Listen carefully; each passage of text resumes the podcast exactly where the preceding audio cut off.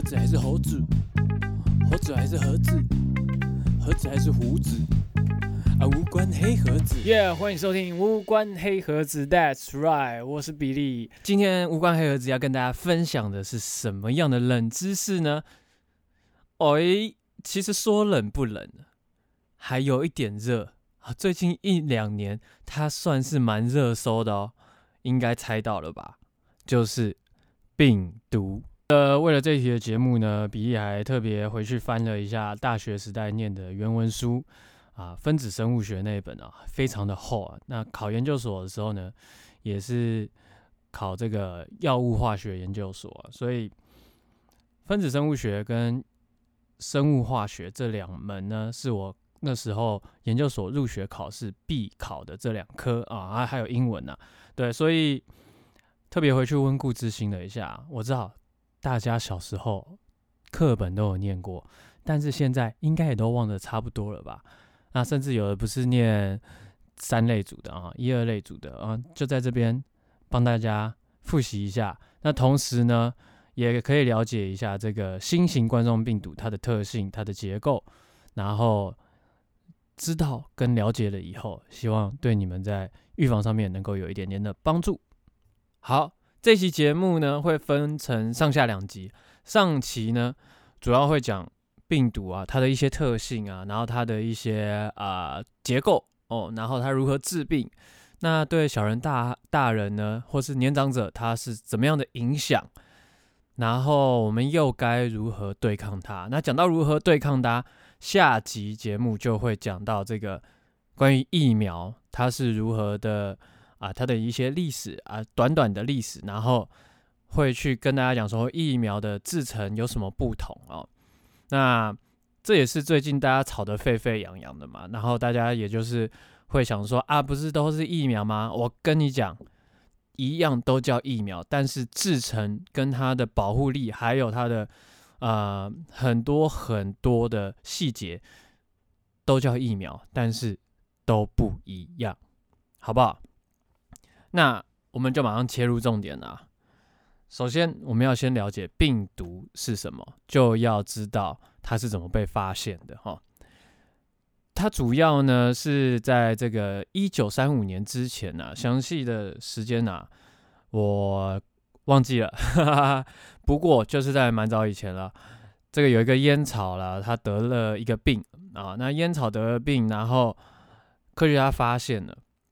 那发现之后呢，他们就要找出原因嘛，啊，于是呢，这科学家就用这个滤网啊，把所有的细菌都过滤掉之后，发觉这个烟草呢，它还是一样继续生病啊，也就是植物啊，植物还是继续生病，所以他们就大胆的推测，这个原因绝对不是细菌造成的，而是有某一种更小分子的这个物质造成。烟草本身它生病，那他们不知道是什么，不过那个时候就把它称作滤过性病毒，因为它能够通过这个非常分子非常小的这个滤网，它甚至更小，它可以通过，然后还达到致病率，所以那个时候呢，就把它叫过滤性病毒，这也是这个最一开始的起源呐。哈，那到一九三五年之后呢，有电子显微镜的发明以后。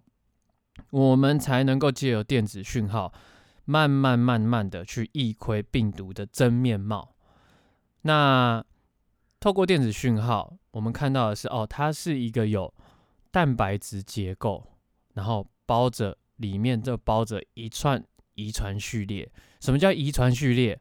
遗传序列其实就是 DNA、RNA。那对于病毒来讲呢，它有时候包 DNA，有时候包 RNA 哦。那这就是关于病毒，它有不同的种类，那就看它要包 DNA 还是 RNA 都不一定哦。那里面的结构也蛮多种的，有双链的啊，就是也有单链的。但这个单链不是恋爱的链，这个单链是手链的链。OK，一条的它不需要配对的，双链的它是需要配对。所以关于新冠肺炎，它里面承载的这个遗传序列是 RNA，而且是单链的 RNA。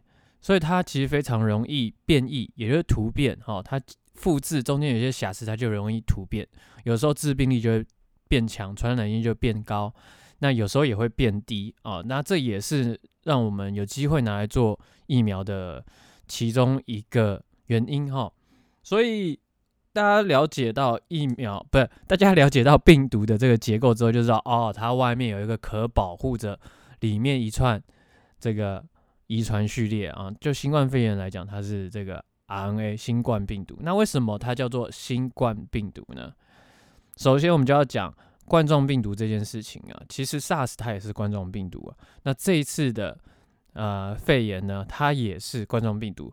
它为什么叫冠状病毒？因为它蛋白质的外壳，它表面上面有一个一个凸起物啊。那个凸起物的结构看起来很像一个王冠，所以我们就把它叫冠状病毒。新型冠状病毒就是新的，我们从来没看过的冠状病毒，导致呢。它的致病力，或者说它的传染力，或是它对我们人类的伤害，就是非常的强。那这跟我们免疫系统的学习有关系，这个我们下一期再讲。所以我们要知道病毒它的结构之后，那它是怎么样的一个生物，或者它是非生物？为什么我这样讲呢？生命的定义，生物的定义，就传统生物学来讲呢，它需要能够有自行复制的能力。像我们的人体细胞，它就可以自己复制哦；细菌它也可以自己复制哦。所以，像病毒，它就不能自己复制。怎么说不能自己复制呢？因为它必须有一个特性，它是绝对寄生，它必须寄生在一个。活的细胞结构里面，它才能去繁衍它的后代，或者才能够达到自行复制的这个目的。那达到自行目复制的目的，必须在细胞结构里面，但细菌不用啊，它在随便一个培养皿或是任何东西上面，它都可以自行复制啊，对不对？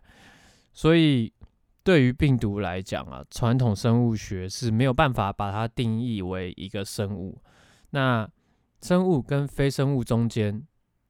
其实没有那么绝对，因为我们在念书的时候呢，老师就说啊，病毒在他的观念里面，他他愿意把它称作叫做半生命体哦。那我也蛮喜欢这个名词的，半生命体，就是它在某些的条件下环境，它才能够这个有生命的展现，也活性的展现了。但是在无机的状况下，它甚至可以经过处理变成。一块块结晶哈，所以病毒是非常特殊的一个存在。那它的起源其实，嗯，众说纷纭啊。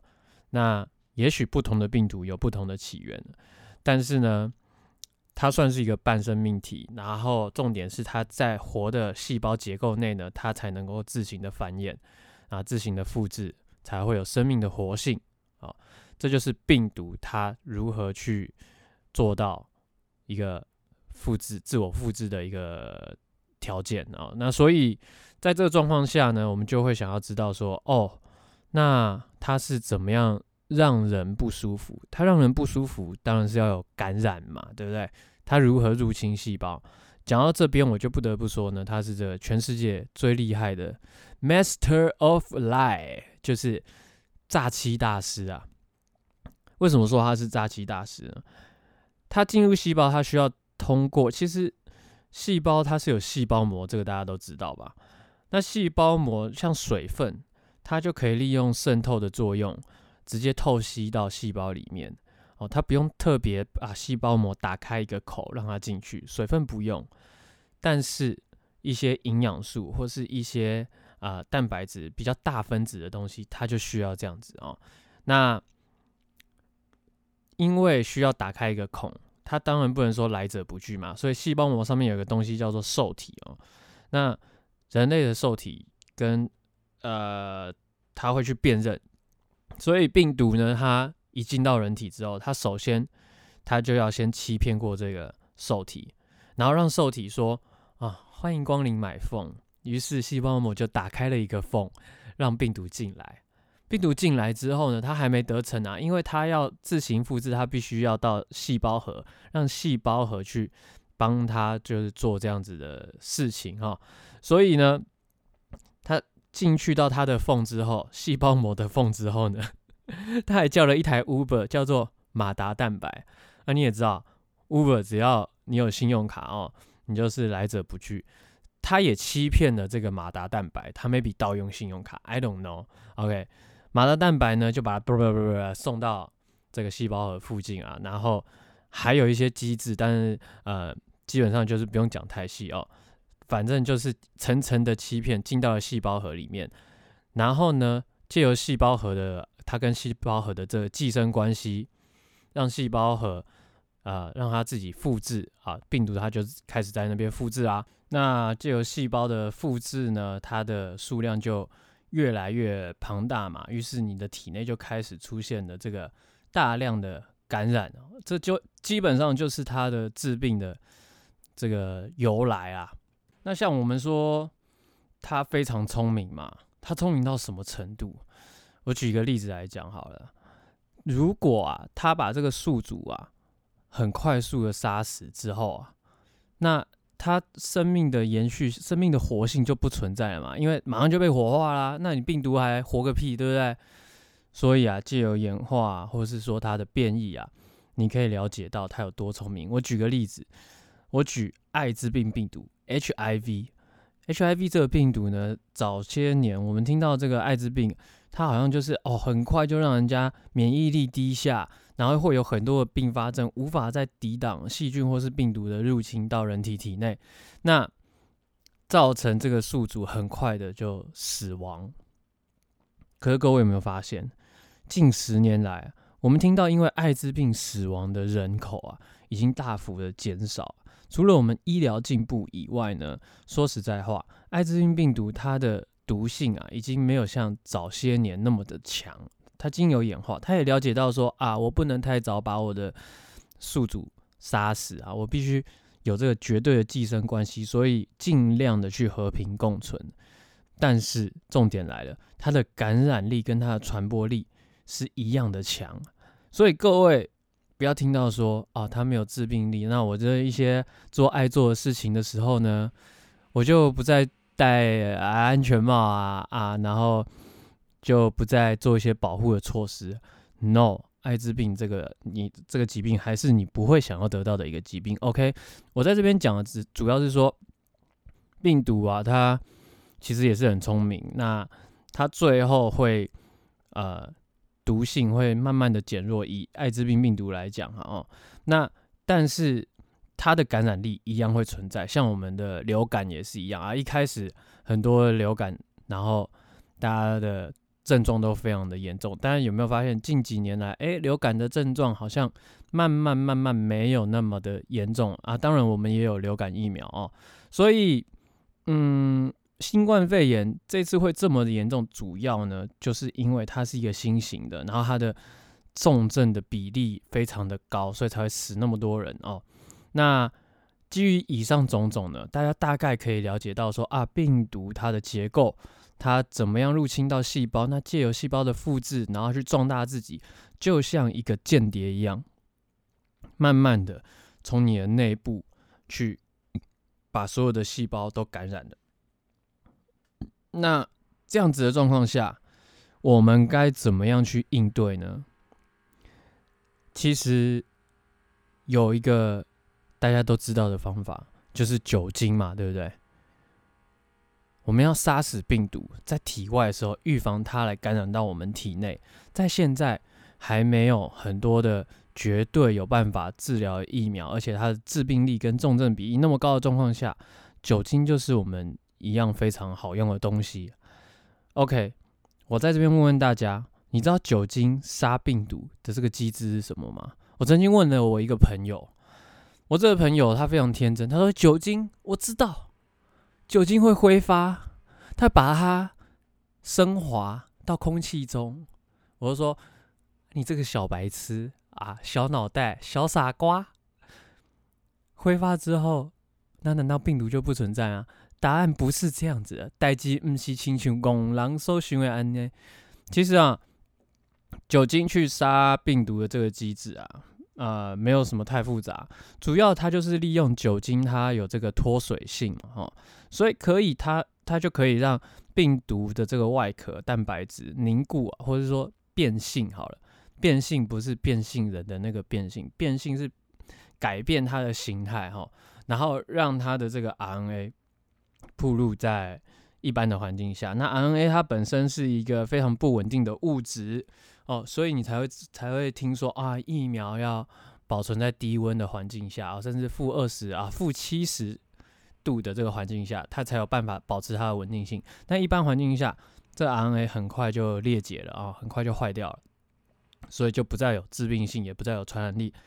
那所以酒精，我们杀病毒是利用它去让它的外壳破坏掉，然后达到它杀死病毒的这个目的。那也有研究显示，哦，酒精不是越浓越好，七十五帕、七十帕左右这个浓度是最好的哦。所以我们现在一般买到大概都是这个浓度。那大家不要再去加水啊，或者是说。让它变得更纯，其实更纯的酒精反而会有利于这个病毒的保护。就是说，你如果让它过度凝结，那它的那个外壳啊，其实就变得更加坚固。